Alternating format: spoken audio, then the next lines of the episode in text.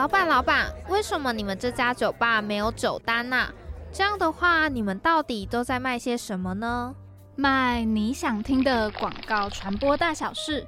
好奇的话，就跟着我们一起一探究竟。我们爆肝 bar 开店营业中，欢迎光临。欢迎来到我们爆肝 bar，我是 Joyce。Hello，大家，我是 Patty。好，那今天呢，就是想要跟大家来分享一下，我们上个礼拜呢，刚好在辅大广告系，然后帮忙个人申请的面试。对，其实这一直都是我很想做的事情，因为那时候我跟 Joyce 进广告系之前，其实都是繁星嘛。哦，对。然后就一直很好奇，就是个生到底会遇到什么事。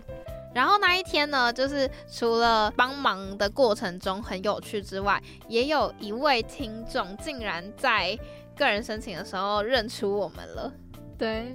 我觉得超不可思议的，因为毕竟我们就是 podcast，就是用声音输出嘛，然后社群也很少 PO 我们自己的照片，所以竟然可以认出我们，真的超对，我觉得真的很厉害，因为我们 IG 好像一共也才 PO 过两次吧，有我们照片的贴文。哦，对啦，但是我后来发现，我们第二季的那个 podcast 的社群贴文都是跟来宾的合照哦，对，还是有我们的脸的。可是我觉得他还是一眼就可以认出你，很厉害。对啊，我也超超惊讶，可是很可惜，就是我那个我同学是最后才跟我讲说，哎，有人认出你，哎，不然我早就就是去跟他打招呼了，好不好？我还记得那时候 Joyce 真的超兴奋，他直接从楼上跑下来，然后一直叫我的名字，然后就说要跟我讲一个很开心的事情。对我真的觉得那一天是大日子，因为我真的是第一次就是在实体。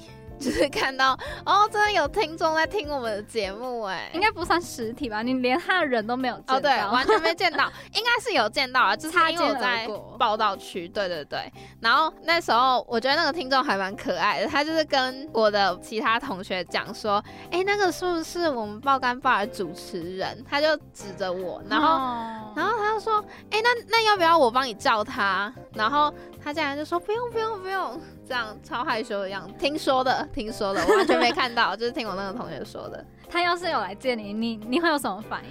我超兴奋，拜托，你会直接跟他合照，我会直接跟他合照，然后上传我们爆肝爸的脸书，啊不是脸书，上传我们爆肝爸的 IG。哎，我很好奇他是什么样的情况下认识我们的？哎，我也很好奇，但就是擦肩而过了，根本就没有聊到天。好，说实话，我平常不太会听 podcast，所以我觉得大家如果没有听我的节目，我也不会觉得很难过。我觉得这是一个常态，因为毕竟现在的讯息都很多嘛，大家也不一定会听。可是当知道真的有一些人在认真听我们的节目的时候，我觉得超感动的，真的，真的超级感动的。那上一周呢，我们跟杰哥聊到了有关于广告啊，还有创意之间的迷惘。那这一周呢，我们也会继续跟杰哥聊这部分，然后并且会讲到他们远端工作的一些状况，那大家就期待一下喽。每一杯调酒都是独一无二的，不一样的心情，不同的想法，碰撞出独特的滋味，可能酸，可能苦，也可能涩，也可能是甜的。今日特调，错过不再。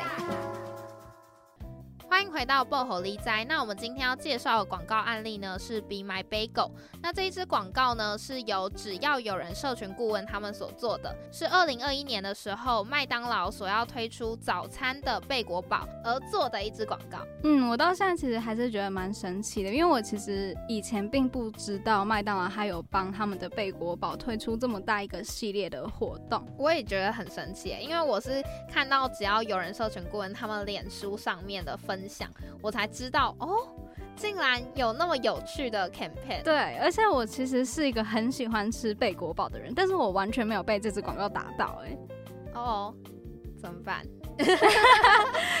他 他 miss 掉了我这个 TA，对，也 miss 掉了我，还是因为我们两个就是没有暧昧对象。好，有可能，因为他这个广告呢，它是一首有点像是告白神器吗？没错，它被称为二零二一年最佳告白神器。对，它是一首恋爱歌曲。没错，那这一个广告呢，它其实可以说是这一支广告，因为它是一个 MV，然后是由 l i n i 跟豆苗先生一起合作的。我觉得它还蛮有趣的是，你可以看到 MV 里面的画面会有两个贝果，然后结合交叉在一起的时候会变成一个无限，代表他们的爱也是就是可以无限长长久久那种感觉。而且刚好他 MV 的歌曲名字就叫做 Be My Bagel，就是呼应到 Be My Baby 的那种感觉。对，就是当我的宝贝吧。对。而且它还有一个很特别的地方，就是这首歌还有利用到左右声道，就是两边会唱出不一样的歌词，然后让你可以把另外一边的耳机分给你想要告白的那个人，对，或者是已经在一起的人也可以。对，我觉得这个真的超级酷，因为它是一个嗯比较不尴尬的告白方法。让对方可以知道你的心意，但是又没有那么的明显。对，可能他在听的那个当下，你还可以偷偷观察他，看他的反应是什么。对，如果他面有难色的话，代表 你可以去找下一个人了。Oh my god，好现实哦。对啊，但是就是，对啊，不要浪费时间在不适合的人身上。对，那我觉得这支广告它真的很吸引人的地方，就是它竟然可以把贝果跟爱情的元素结合在一起。那在这边其实也蛮推荐大家可以上 YouTube 去听听看这首歌的。我一直都觉得爱情是一个就是广告里面很重要的元素，因为大家都会因为爱情这个元素而去关注它。所以如果大家想要看更多广告案例，因为我觉得只要有人他们做的广告案例都是那种话题性比较大的，而且回响也特别高的，所以。所以大家也可以去划他们脸书专业，去看看他们过往所做的广告案例哦。你想选真心话还是大冒险？我想听冒险里的真心话。真心话大冒险，你敢听冒险里的真心话吗？我们前面有跟就是杰哥聊到说，杰哥他是国企系的，然后。一开始其实完全没有做过广告，然后就进来这个产业了。每个科系你只要有天分，然后甚至是你去培养你的专业，其实就可以进来这个产业。但是有天分的人真的很少。如果发现自己的创意能量远远不及他人的时候，会怎么样选择呢？因为那时候就会想说，哎，我是不是应该留久一点？也许我只是磨练不够，还是我真的不适合这里？不过老实说，我觉得这东西跟创意无关。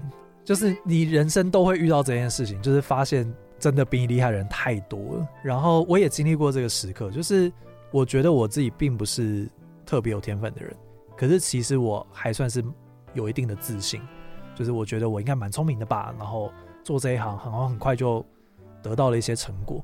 但是当你遇到真的厉害的时候，然后你感受到那个差距的时候，你会觉得说：哇，天哪，我到底在干嘛？就是我到底要走多久才会？到那里，然后你看不到那个镜头的时候，你其实会有非常非常强烈的挫败感席卷而来。然后我经历过不止一次，啊，又比方说我经历过，然后觉得说，哎，好像又克服了。然后可能下一次又在经历的时候，你就会觉得说，那这件事情有这么重要吗？就是赢过别人，或者是一定要走到行业的最顶点，有这么重要吗？还是说，其实我心中觉得已经走到行业顶点的人？他心中还有顶点之上的顶点，然后你永远都追不完，所以回过头来就会变成，就是人人到底在追求什么东西？我一定要成为，比方说整个广告业创意最强的前十趴的人嘛？前前十趴人可能还觉得说上面还有九趴的人在赢我，就是这个这这个这个追逐的道路是没有止境的。嗯，那。还是说我就是不断的去想，说我现在我在我自己在追求的东西有没有达成？如果有的话，那我下个要追求什么东西？就是只要一直看到这个东西，我觉得就可以保持一定的开心。对。但是我觉得讲是这样讲，就是我自己也现在还还是很难做到。嗯，因为我现在在看这个业界，我觉得最厉害的。我先讲我说台湾业界而已哦，嗯，台湾业界的人顶尖人全部都在看国外业界的，所以 我现在只是看台湾业界，我就已经觉得蛮挫败。就是他们可能大我五岁到十岁，我觉得现在最顶尖的时代。嗯，然后我每次看到那个作品，我就觉得说，你再给我五年，再给我十年，我真的到得了那边吗？还是说，我现在我光是起步就已经比别人晚了？我二十八岁进入广告这一行，那那些家伙都是刚出道就已经超强了。对啊，就是他们是大学一毕业，像广大中是你们学长。嗯，对，广大中是一毕业就已经是在市场上已经被大家认识的人，然后走到现在，没有一年是我觉得他有有弱过。嗯，然后广大中大我几岁？广大中大我十岁吧，好像。嗯，然后就觉得说，天哪，我是不是一辈子都不要讲追上？我一辈子有没有机会去看到他看过的风景？我都觉得有可能做不到。然后。就是那时候会觉得悲从中来的感觉，就是说，哈，就是我做这一行，可是其实我可能很多东西都没看到，我这个职业生涯就要结束。对，但我现在就比较释怀了，嗯，没看到就没看到嘞，不然要怎么办？对啊，就是你还是有你可以做的事情了。哦，那当你在遇到一些想创意的低迷的时候，你都会怎么克服？哭啊！你你有在开玩笑没有？我觉得。做这一行很容易会处在一个状态，就是它它的周期很短，就是可能上礼拜我觉得我江郎才尽，嗯，下礼拜突然觉得说我果然还是天才啊，那可能再下礼拜我又开始陷入低潮，就是你知道不断的找寻你下一个可以，你不一定需要别人来证明自己啊，但你至少要想到一个证明自己的方式，就是证明自己还可以，证明自己还可以在这一行，还可以在这一行且还可以干掉以前的自己。你不要讲别人啊，先干掉以前的自己。广大中的新书，我是广大中小粉丝。广大中新书有一段我觉得很很很有意思，就是他在讲说，呃，你要随时去检视你自己职涯现在最好的五件作品，然后每一年回去看我要替换掉哪一件。然后如果你发现今年没有什么东西可以替换的时候，你就表示你今年其实没有在前进。好严苛，压力很大，压力很大。对，然后。对啊，我就觉得，像像比方说，我今年其实压力很大，就是我觉得今年都还没有真的让我觉得说，对这个东西，老子之前没干过，嗯，今年终于给他做出来了，就是我今年还没有这个感觉。你看，今年已经过一半，加油，对，没事的，那个焦虑感会不断的累积，累积到最后就会爆发出创意。不的，我这我 我我觉得我可能还处在这个阶段了，就是我觉得可能呃，一些我我很我认识的很厉害的前辈，可他可能已经过了这个阶段，就他已经不需要再。不需要再证明什么，嗯，对，那他可能有他自己完成他职涯更圆满的方式，但我现在就是还处在一个，只是每一年都在泥巴里面搏斗，然后今年没做出来，就觉得我今年是乐色这样，对不对？对我还处在这个阶段，我血气方刚，嗯嗯，还可以的啦，对啊对啊，我们现在也是。这样比起来，好像我们反而相较之下没有那么有斗志。没有啦，就是不同阶段你会面对的挑战是不一样的。然后你永远都会觉得现在自己这个阶段是最痛苦的，永远都会觉得。嗯。然后我觉得这都没有错，就是我不会去讲说什么啊，你们才大二，你们这痛苦算什么？就是没有，因为我现在面对的痛苦可能在。我我的我的前辈眼中看来，觉得说这个就是理所当然会发生的阶段，嗯，你过了就过了，对。但你当下不会有那个感觉，那当那个痛苦超级真实的，你会痛苦到觉得说，我都已经创业了，但我是不是其实不该做这一行？就我前一两年有这个很强烈的这个质疑，就是我会不会其实擅长事情，其实根本就不是创意啊。可是，在我们眼里，就是我们划了所有只要有人社群上面的广告。然后就觉得哇，怎么可以那么厉害？没有没有，我觉得我很诚实的讲哦，这个我其实好像没没有在别的地方讲过。就是我觉得有些人认识我们公司，是因为我们公司的东西能见度是高的。这能见度是高的事情是有背景的，就是我们本来被赋予的任务，就是客户叫我们做，就是做这种路线的东西。社群容易被扩散，容易发生话题讨论。可是有超级多好的创意，其实不是这个类型的，那并不表示他们比较不好。而是他们用他们的方式去完成了他们的任务，所以有一些很隽永的广告，它可能不会在社群上面引起超级多人觉得好好笑哦，然后会想要分享，嗯，但它是超级成功的广告。然后当你挖越深的时候，你会越会知道说这个世界有有多大，就是我们在台湾创意能够占的地位是不极小啊，就是我觉得你你们随便想得到的几乎都比我们再更厉害。然后我觉得大家有时候。没有挖那么深，然然后尤其学生很容易会看到那些社群上比较容易看到的东西。对，当你挖越深，会觉得哇，其实有超级多人都超级厉害，然后这还只是台湾哦，台湾还是只是在亚洲里面算偏小的市场。嗯，对啊，然后你去看国外的创业时候，就觉得说哇，天哪，就是对我我觉得看不到。看不到尽头，你觉得你还你要努力的地方还太多了，多到你觉得这辈子肯定是走不完了，走一步是一步。嗯嗯，哇，对啊，今天我也看到了不一样的风景。你这样讲了，没有啦，没有，这些东西就是挖我不会想的，没有啦，开玩笑，开玩笑，开玩笑，开玩笑，开玩笑，开玩笑。还是我们现在可以聊一下这个渊源呢？就是到底是怎么样跟娃娃就是开启这个战火的？毕竟我们之前他有来上过我们的节目，对，这其实没有战火啦。开玩笑，就真的是跟他私底下蛮好的。主要就是，老实说，我觉得我的职涯遇到非常非常多的贵人，就是在我们误闯进广告的圈子，然后很快的被大家看见的时候，其实也在那个状态下面，其实是最容易弱点被看见的状态。但是在那个时候，我觉得有超级多广告的前辈，其实没有把我当成竞争对手，是把我当成说，哇，有一个不一样的。不一样的形态的人进到这个领域，那这对整个产业是好事，哪怕他做的好或不好，都是好事，就是带来了一些改变，大家可以互相交流。所以那个时候很多很厉害的广告前辈是蛮愿意教我东西的。其实他们根本不该教我东西啊，就是你虽然说我们小公司根本抢不走什么案子，可是大家终究是竞争公司。但是我觉得有很多公司很愿意去交流的，不只是我们看到的一些独立代理商，包括 Four A 的人都。蛮愿意教我东西，然后我我觉得超级感谢，因为他们不该教我。嗯，对。但同时间，我也很愿意分享，说我看得到，我看到的东西可能是什么东西，为什么我会选择用这样方式来做广告。那后来就形成了一些，因为 Four A 虽然说大家很愿意交流，可是大家彼此毕竟还是很难在商业上面达成一些共同合作的东西。但是独立代理商蛮可以的，的原因就是因为大家都小，所以大家基本上不不大会抢案子。嗯，所以就是。我们因为想要理解别的广告公司是怎么样思考事情，所以大家就聚在一起，所以就有几家公司就是很常会互相交流。我们的互相交流是会直接把客户，就是我们提给客户的提案档案啊，当然那些预算会拿掉了，但会直接打开来跟对方讲说我们是这样提案。然后这个其实在任何一个别的地方应该都不可能看到，因为那就是这间公司的核核心的机密。对对对对对，但我们是愿意分享到。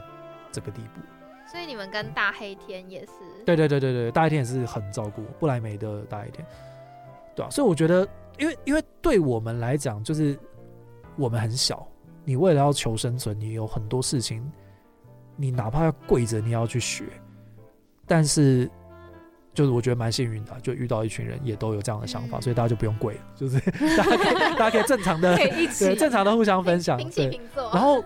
这样对整件事情都是好的，就是大家都变好了，然后大家都变好，那当然就是对客户也是好的嘛，就是我们也变得更强了，嗯，对啊，所以我觉得对产业是件好事。其实我蛮期待，就是有更多公司愿意这样子，嗯，一起加入。对啊，所以后来你们也就是这样，就是独立广告代理商，你们后来是不是有一个算是 email 的小杂志的概念？对对对，但但就是它的。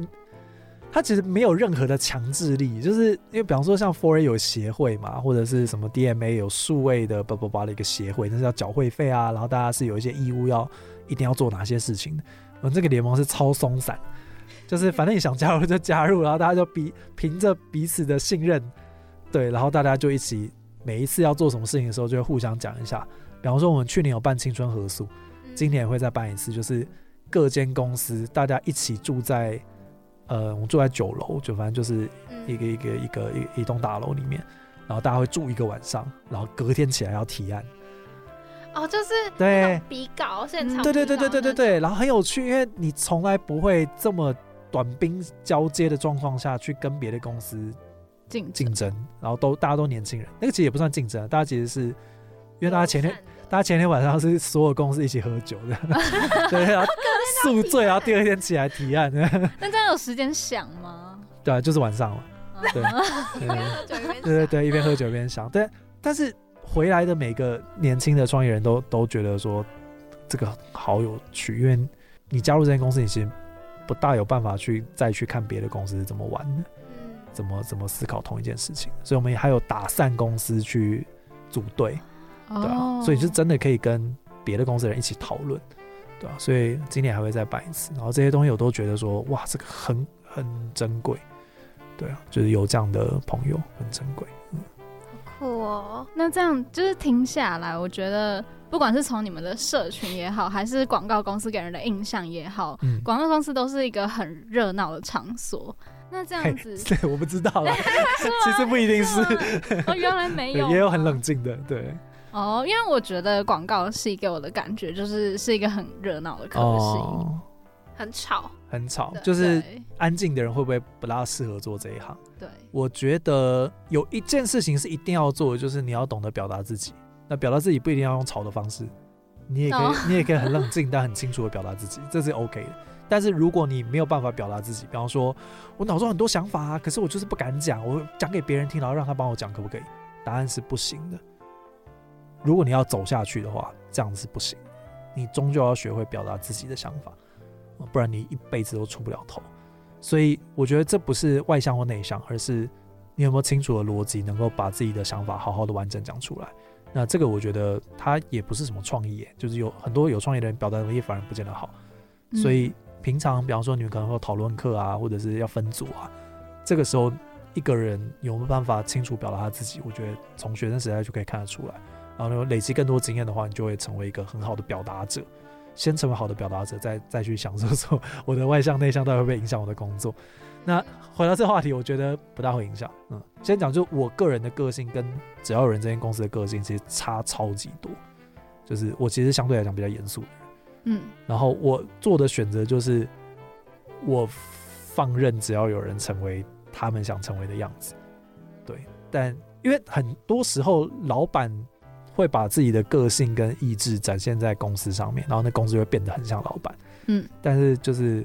我那时候就觉得说我太无聊了，如果都像我的话，那这些公司 可能会没救。对，所以后来公司就比较像，对，比较像其他早期成员，然后你知道进来的人就会被污染，然后大家就会 对他们形容我就说我很像一个老爸爸看着一群脱缰野马的那个感觉。对，但我觉得觉得蛮好的。但是我这个个性也可以做啊，就是我觉得大家会找到自己的定位，而且尤其我觉得整整个行业很大，你也不是只有创意这个职位。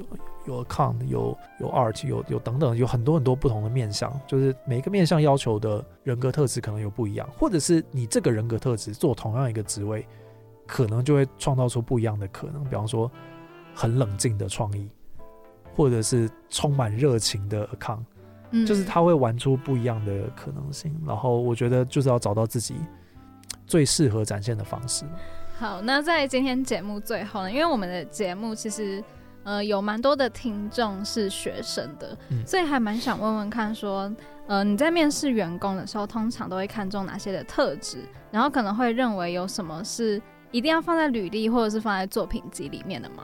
呃，我我觉得首先讲就是整个广告公司不同职位看的特质一定不一样。那就算是我们公司不同职位看的特质可能也不一样，甚至是同一个职位在不同阶段，比方说我们已经有一个。嗨到爆的人了，我下一个就不会想要再找一个嗨到爆的，所以它是它是一个动态调整的状态。但如果硬要讲的话，我觉得有一个我每次讲出来都会被大家唾弃的，就是我觉得要聪明。就这个聪明不是说智商的聪明，不是什么功课好不好的这种聪明，而是你的脑筋够不够灵活，然后跟你有没有你有没有自己的思考的逻辑，然后这个逻辑是可以讲得出来的。嗯然后这件事情其实。我觉得比我想象中的更重要，就是很多很有创意的人，他就因为不擅长表达，然后或者是我的创意是天马行空啊，就是我才不需要逻辑。可是当你没有逻辑的时候，其实超级难跟别人沟通的，就别人他们根本听不懂你在讲什么的时候，没有人可以帮你，就只有自己想完创意，要自己去提案，然后自己做完所有的简报。但是正常公司运作不是这样子，你要你需要抛出一个创意，大家帮你优化，然后大家再抛他的创意，然后叠加。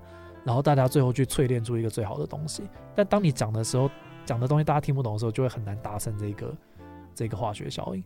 所以那个聪明其实建立在你你的思考的逻辑，逻辑并不代表严肃啦，逻辑是真的，你可以讲得出一套你的你的理由，就是为什么是这样想的，你讲得出来，然后如果这一套不行的时候，你有办法马上去想说，如果这个不行，可是按照这个逻辑的话，那应该还有 B 可以选。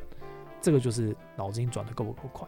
然后我觉得脑筋转速不够快，在这个团队会直接被淹没，因为其他人都太快了。所以如果你转的不够快的话，你在整个讨论里面，你会完全没有完全没有任何时机点可以发言，因为其他人就啪啪啪啪一直打一直打一直打，然后你就会一直想讲的时候，你就会发现还没有想到，我现在想的大家已经讲完了，嗯，然后你就会被整个气场淹没，以至于你在这个团队是不可能有什么贡献。对，所以首要就是脑筋转的够快，然后要有自己的逻辑。嗯，但的确，我觉得团体讨论的时候，要让别人理解还蛮重要。对啊，对啊，这很有趣，就是这个才刚开始进行，但是呃，我们团队有有两个内训是我亲自一对一的帮一些需要的同事上，然后才刚开始这个流程。这两个内训，一个是。一个是思考的逻辑，就是我跟他讲说，虽然你可能是创意，可是现在对你来讲，想创意不是最重要的事情，你先得有思考的逻辑。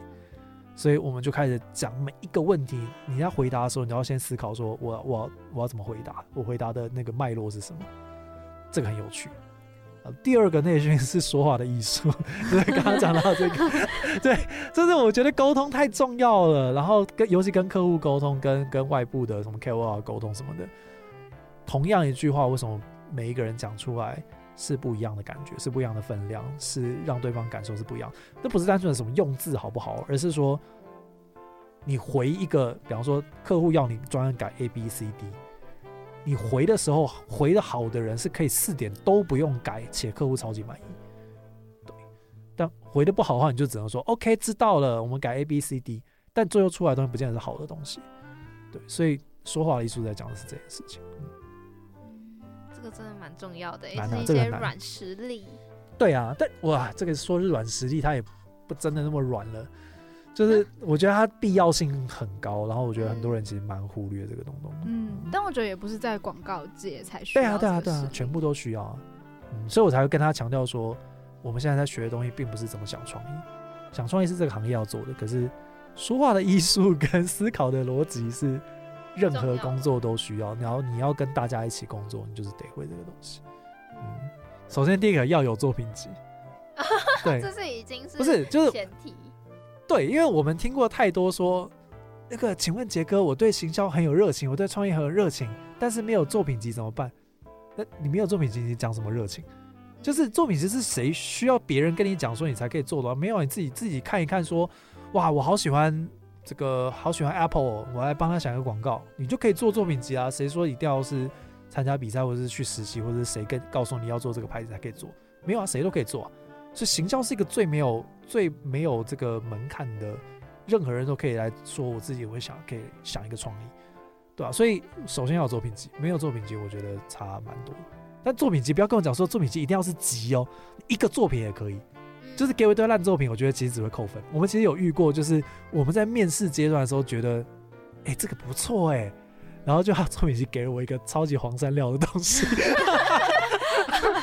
然后我们就把它刷掉了，因为就很担心他的我的的东西是不是呃呃没有。我现在讲黄山料的市场性真的很好，但是我们客户可能就是比较不是这个属性，所以就是哎没有那么 match 啊，呃这个没有对错。但就是不要说作品集，是我一定要很有分量，没有因为给一个作品也好，一个作品能够证明你自己的能力，你是强在哪边？强在 art 吗？强在你的创意吗？强在逻辑吗？不要，只要有，有是第一步，然后你可以说得出这个作品的故事，完整的讲出这个创意到底你觉得好在哪边？你为什么越觉得它值得放在作品集？其他东西都是屁，嗯，就是。其他东西包含就是什么什么，在学生时代什么做过什么社团啊什么，就对我来讲都是屁。就是他是下一届在看的东西，就是你没有作品的时候，我可以看这些东西，因为呃很多人没有作品集，所以我还是得看。比方说你是念什么东西的，然后你你做过哪些事情，这些东西我觉得重要。但是只要你有实习过或者你参加过比赛，你不可能没有作品集的，嗯，对吧？蛮合理的嘛，嗯，就除非你实习就是负责，当做说。拿刷印表机或者是 那那可能就没有。但是正常来讲，如果做行销的话，做做一定会有作品集，哪怕只是一篇贴文，你讲得出它背后为什么会这样设计的，那也算。对，然后不要求多，求求精，求可以好好的把这个创意讲出来，对，大概是这样子。所以如果作品集里面有提到 why 要为什么要做这个作品，它的逻辑有写出来，是算是加分的吗？不一定要写出来，因为有时候写出来蛮无聊，你可以现场讲，讲得出来就 OK。因为这好的创业，我觉得大家一眼大家都可以知道说这个还不错，但是讲不讲得好，那是另外一个功力哦，就是一样嘛，说话艺术。对对对，你做的超级好，但你你这个人其实讲不太出来自己的创意，那那其实我也会蛮担心的。嗯，对，就是如果你拉拉开来比较的话，我觉得第一个就是市场验证的。已经被市场验证的能力，这是最值钱的。就是，比方说你的作品集不是你自己一个人闷着头做，而是你这个贴文真的发出去过啊，这叫市场验证。再来就是特定单位认证，比方说比赛，比方说啊企业内部看到你做了一个很好的东西，但你这个东西没丢出去，啊特殊单位认证，我觉得这也算是实战。再来才是，比方说没有被验证过的好东西，比方说你在学校里面做一份报告。哦，对我来说这不大算是被验证过，就是可能就是有个分数吧，对，但他可能没有，你知道没有没有没有业界或者是市场上面看过，那这个也要 OK，那至少有，啊，最后才是就是没有任何验证的，比方说我上过行销课哦，I don't care，一年有几万个人上过行销课，对，不是说上过就好啊，对，所以我觉得这东西是最最对我来讲最没有意义的，嗯，大概是这样子。今天非常感谢杰哥来跟我们分享那么多。哎，其实因为我们现场看得到杰哥的表情，就是很多表情都可以做成表情包。我是很话唠的。对，但是相信听众也透过这一集，就是得到非常多的收获。那我们今天在此再次感谢杰哥，谢谢，谢谢，拜拜，拜拜。那今天的节目就到这边告一个段落。我们爆肝报的首播时间呢是礼拜五的晚上八点半到九点，那我们的重播时间呢是礼拜天的下午两点到两点半。那下集呢我们也会邀新的来宾来跟我们聊聊更多传播的大小事哦。